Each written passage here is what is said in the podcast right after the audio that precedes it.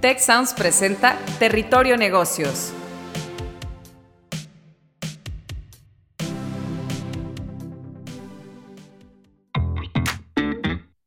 Bienvenidos y bienvenidos a un nuevo episodio de Territorio Negocios. Gracias por escucharnos y sumarse a la conversación con el hashtag Territorio Negocios. Mi nombre es Eva María Guerra y hoy nos encontramos grabando desde el Inc. Monterrey, el evento de innovación y emprendimiento del Tecnológico de Monterrey. Y pues el día de hoy el episodio se titula Ya me hackearon y ahora qué hago. y para ello contamos con la presencia de una invitada muy especial, Lorena Bravo quien tiene más de 20 años de experiencia en temas de ciberseguridad e innovación. Fundó la Oficina de Seguridad de Oracle Latam y actualmente es directora de innovación, transformación digital y prácticas de seguridad en Google Latinoamérica. Bienvenida, Lorena. Muchísimas gracias, encantada de, estar aquí, Eva María. y, bueno, el tema que nos trae hoy es candente. Sí, claro, totalmente, totalmente. Y a todos nos importa. Y bueno, en este contexto de, Link Monterrey, pues, eh, pues también es algo muy importante para estas empresas y estos emprendedores. Sabemos que con este crecimiento exponencial de la tecnología en Latinoamérica, eh, las empresas se enfrentan a una creciente amenaza, estos ataques automatizados, eh, escalados e impulsados incluso por inteligencia artificial. Tan solo en 2022 tenemos una estadística de que fueron registrados más de 360 mil millones de intentos de ciberataques y México es uno de los países o eh, en el mundo, ¿verdad?, que ha tenido mayores intentos de hackeo. Entonces es, es un tema muy relevante. Y ante esto, pues la pregunta es si en las organizaciones en Latinoamérica estamos realmente preparadas para hacer frente a estos temas de ciberseguridad. Esa es una pregunta importante, de hecho no deja dormir a las organizaciones porque los ISO se preguntan toda la noche, ¿estoy preparado para un ataque? Y hoy día hablamos de resiliencia y, nos vamos a ir a lo más básico. El, ¿Qué pasa si te borran los datos? hay, hay tres temas aquí importantes. Uno, que te borren los datos y que tus backups evidentemente desaparezcan. Hoy día hay un ataque con inteligencia artificial que en cinco minutos te lo desaparecen. De hecho, se llama los cuatro jinetes del apocalipsis. Ay, Uno es el worm, que lo que hace es busca entrar a tus respaldos y borrarlos. Entonces, ese, ese ya es una campaña con inteligencia artificial. ¿Y qué pasa si no tenías todos tus respaldos? Entonces, bueno, por un lado. Por el otro, buscan el poder eh, bloquear tu operación. Eso le llama un ataque a la cadena de suministro, es decir, que, que, no puedas producir, que no puedas vender, que no puedas cobrar. Entonces, eso se vuelve fundamental. Imagínate que te llegan dos ataques. Tres, el clásico ransomware, que no puedes accesar tu información y tienes que pagar. Y aquí es donde tú iniciaste. El, allá me hackearon. ¿Y ahora, ¿Y ahora qué hago? ¿Pago? ¿No pago? ¿Es legal? Y el cuarto es que puedan tomar tu información. De hecho, hay algo que le llaman deepfake, que ya es muy conocido, pero ahora es voice fake. De hecho, allá hay plataformas donde cuesta 37 euros. Entras, coloca las caras, eh, buscas por ahí algún, alguna voz y, tú le editas y pones lo que quieras. Entonces, imagínate cambiar la reputación de una persona. Entonces, hay, un, hay algo que llaman cuarta extorsión, que es Tú eres un empresario, de repente te llega una amenaza de que tienes un ransomware. Por ahí te reportan que tu backup no funciona, que la operación como que hay un error y dices, no, bueno, es un error de la nube. No es cierto, es un ataque programado, ya está bien pensado. Y va por fases. Antes era un ransomware y decías, ¿y qué hago? ¿Pago? ¿No pago? Eh, ¿Busco un respaldo? Ahora son cuatro cosas. Entonces, ¿qué está pasando en Latinoamérica? México es el segundo país que tiene eh, más ataques. Brasil es el primero. Sin embargo, México es el número uno en número de, intentos, que tú mencionabas más de 300 mil millones. Bueno, México es el número uno, sin embargo, es el número dos en los intentos realizados. Es decir, que las empresas se están preparando. Entonces, eh, hoy día Latinoamérica, ¿cómo se encuentra? Mira, esta es una estadística que salió eh, a raíz del ataque de IFX, en, la, en la cual se dice que más del 90%, por, bueno, el 90% de las empresas hoy día no tienen una estrategia de respaldos, no tienen un, plan de, resiliencia, no hay eh, un DRP en el cual eh, puedas estar 100% confiable. Y entonces se habla de, una campaña de tener al menos tres respaldos De hecho, hoy día estamos eh, trabajando muy fuerte con eso, de los cuales dos los tengas en lugares separados y uno de ellos tenga que ser inmutable, el tercero inmutable. Ahora, ¿qué hemos visto en las empresas? Que tú vas y ves los respaldos y toda la organización casi casi está copiada con, con acceso para, para esos respaldos y hoy hablamos de los clásicos insiders. Exacto. O sea, tienen los atacantes adentro, ¿no? Y de repente te aparecen errores, aparecen consultas en la madrugada y dices como, ah, no, debe ser que están trabajando. Entonces, desde hablar de que, de que tengas la gestión de usuarios, de privilegios, los respaldos, las políticas, no solo es tecnología, es todo un entorno de ciberseguridad. Ahí hay una brecha importante en Latinoamérica. Definitivamente. Y entonces, ¿Qué, pasos o qué, podemos hacer como empresas para prepararnos para estos ataques? O sea, ya nos hablabas de los diferentes tipos de ataques que podemos tener, algunos, algunas recomendaciones, pero como, ¿qué estrategias? Porque también es un tema cultural. ¿Cómo genero esta cultura de ciberseguridad? Y, hablando de cultura, de hecho, hablamos de hoy día empezar con mi familia. El, hablar con, los hijos, el hablar con, con tu familia y los ataques están dando, de repente te llega de alguien de tu familia un mensaje y tú notas una palabra rara. Cuestiónala. No porque diga papá o mamá o hijo, le das clic a todo. De repente la costumbre de no leer, de no cuestionar, de, recibir la información y darla por hecho de que Internet es, es, un medio seguro. Eso, eso es un mito. Y entonces hay una una regla de oro que es empieza por tu familia. Primero, cuídate tú. Doble factor de autenticación en todas tus aplicaciones. Segundo, eh, no publiques dónde estás. Hay aplicaciones que te dicen, ¿puedo acceder a tus contactos? Sí.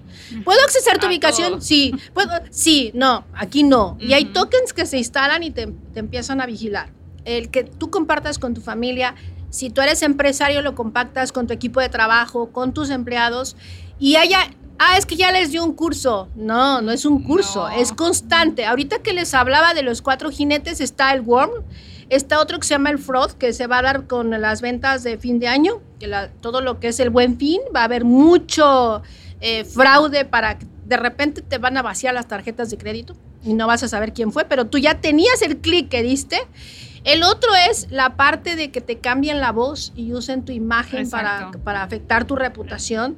El que te roben la información y empiecen eh, a hacer extorsión en cadena. Entonces, eh, de hecho, se habla del de Bill, eh, que va a ser un, ataque en el cual vas a tener combinaciones. Entonces, a ver, ya me hackearon.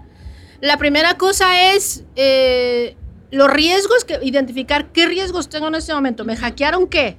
Me hackearon mis datos personales, me hackearon mi respaldo, me hackearon que no puedo, eh, hay una denegación de servicio de mi portal. O sea, primero identificar que... La magnitud. La magnitud. Segundo, inmediatamente eh, no pienses que fue un error. Esto ya está trabajado, es una estrategia. Entonces tenemos que ver, a ver, mis respaldos, tenemos, hay un tema bien básico. A ver, tienes tu inventario de datos, de datos personales, tienes tu inventario de activos, hay quien me dice, ay, creo que lo hice hace cinco años. Porque tenemos que hacer como ese chequeo de salud, ¿no? a ver, activos, datos, eh, los portales, eh, las aplicaciones, eh, está la operación funcionando, los respaldos están, porque a veces ahora se habla de poison data, de envenenamiento de datos, eso ya tiene tiempo, pero ahora se ve más activo. Resulta ser que ya tus, tus respaldos ya tienen esa, esa envenenamiento, entonces sí lo tengo, pero resulta que ahí sigue el, dato malicioso, entonces no vas a terminar. Entonces es, un checklist en el cual el básico, mi respaldo. ¿Dónde está mi afectación? Ahora, si esa afectación implica pagar o no pagar, es importante ya sumar a un especialista, porque él te va a ayudar a negociar. No lo hagas por ti mismo, porque lo único que vas a hacer es perder tiempo, incrementar los riesgos y sobre todo tu reputación. Entonces, es un tema de verdad ya de tiempo. Totalmente. ¿Y, cuál sería el protocolo? Porque ya nos dabas algunos tips, o sea, ver la magnitud del, del, riesgo, el impacto, pero ¿cómo le hago para minimizar el, daño? O sea, ya, ya me atacaron, ya sé que tengo que prevenir para la próxima. ¿Cómo trato de minimizar ese impacto? De hecho, algo que, que, es un ejercicio importante es hacer un plan de recuperación de desastres. Y en ese plan tú tienes ya una serie de pasos de acuerdo a tu industria. Por ejemplo, hay industrias que tienen una penalización. Eh, regulatoria, ¿no? Entonces, si hubo una afectación a usuarios, si hubo eh, datos que provocaran incluso a pérdida de información, eh, dejaste de hacer operación en tu, en tu fábrica. Entonces, es importante que trabajemos un plan de resiliencia, que eso significa identificar riesgos. ¿Qué pasa si yo ya tengo un riesgo? ¿Cómo lo...? No es que improvises, ah, ya me hackearon y ahora qué hago. No, es qué pasa. De hecho, aquí eh, te puedes basar mucho en IST, en el cual hay cinco pasos. Primero es eh, hacer, eh, cómo yo identifico que hay un riesgo.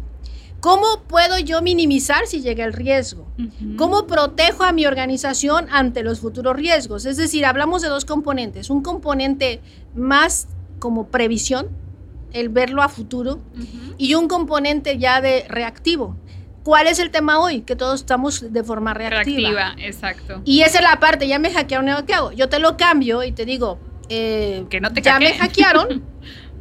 todos estamos expuestos y las campañas nuevas se las están ingeniando de una forma escalada, como lo mencionaste. Entonces, ya me hackearon, pero mira, aquí está todo el proceso de contingencia, de recuperación. En ocho minutos levanto mi backup, eh, ya avisé a los empleados, ya avisé a mis proveedores, ya avisé. Entonces, hay un proceso. aunque ah, ya avanzo un siguiente nivel, tengo ya un especialista que está conmigo. Entonces, todo lo tengo controlado en dos horas. Yo aquí le hice una pregunta a un equipo y le dije, ¿cuánto tiempo logras sin, sin que puedas operar a un banco? Y el banco me dijo, eh, no soporto más de que mi operación nos iba seis, seis horas. Entonces me fui con cada equipo y les pregunté, ¿cuánto tiempo tardas en levantar el sistema, la aplicación, el respaldo? Bueno, pues resultó ser que 17 días, lo menos. Entonces, si tú dices que, que no podrías aguantar más de seis horas, el equipo pero en la realidad se tardan 17 días y entonces ¿cuál es tu plan de contingencia? Entonces, cuando empiezas a hacer este escenario, te das cuenta de que hay trabajo crítico. La mayor parte nos dice, no, pero es que ese es un gasto. Y yo te diría, ¿y cuánto estás dispuesto a perder? Claro. Entonces es un modelo más de precaución, un modelo de planeación, un modelo de, poder estar en avanzada con los posibles riesgos. Sí, me llama mucho la atención esto, esto que comentas de, previsión. ¿Cómo podemos como empresa hacer un diagnóstico de la vulnerabilidad a la que nos podemos enfrentar? ¿Qué, herramientas? ¿Hay herramientas de inteligencia artificial? ¿Hay diagnósticos? ¿Cómo podemos hacer ese, ese, ese paso cero? De hecho, hay frameworks en la industria, así como eh, los frameworks que mencioné de NIS, que te, te te va llevando paso a paso y te va haciendo preguntas donde te dice, a ver, ¿cómo identificas un ataque? ¿Cómo identificas un riesgo? Eh, ¿Qué estás haciendo para poder entrenar a, tu equipo? Entonces, los premios que existen en la industria te pueden llevar paso a paso, de una forma de proceso, de una forma de, capacitación, pero también hay eh, herramientas que te permiten hacerlo, por ejemplo, hay herramientas que van y instalar scripts en tu operación de la nube y te dicen, mira, en las redes encontré este riesgo. En la gestión de usuarios, por ejemplo, cuando normalmente haces un chequeo de tus usuarios, te vas a dar cuenta que hay usuarios que tienen todos los privilegios. Eso significa permisos.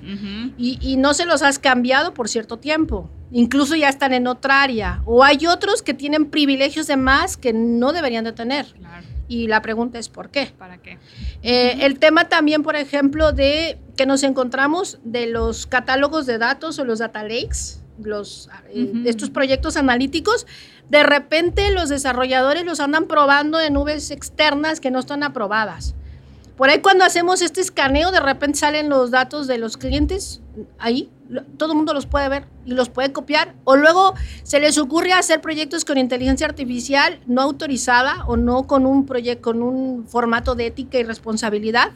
Y los prueba libremente con la base de datos. La base de datos de la Ahora, ese tipo de, de, tecnologías libres, que no tienes tú con los controles, las herramientas, van directito a lo que es la nube negra.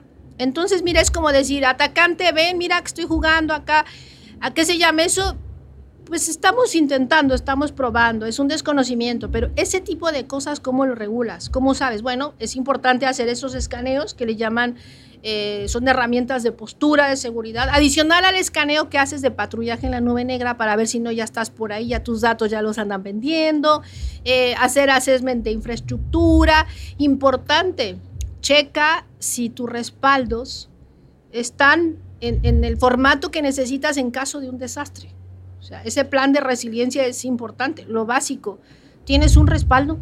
Ese respaldo tiene la información actualizada. ¿Dónde está tu respaldo? Y si ese respaldo llega a tener una afectación, ¿tienes otro? ¿Quién, ¿Quién lo está trabajando? Lo más básico, me van a decir, pero como un respaldo, bueno, lo más básico, el respaldo.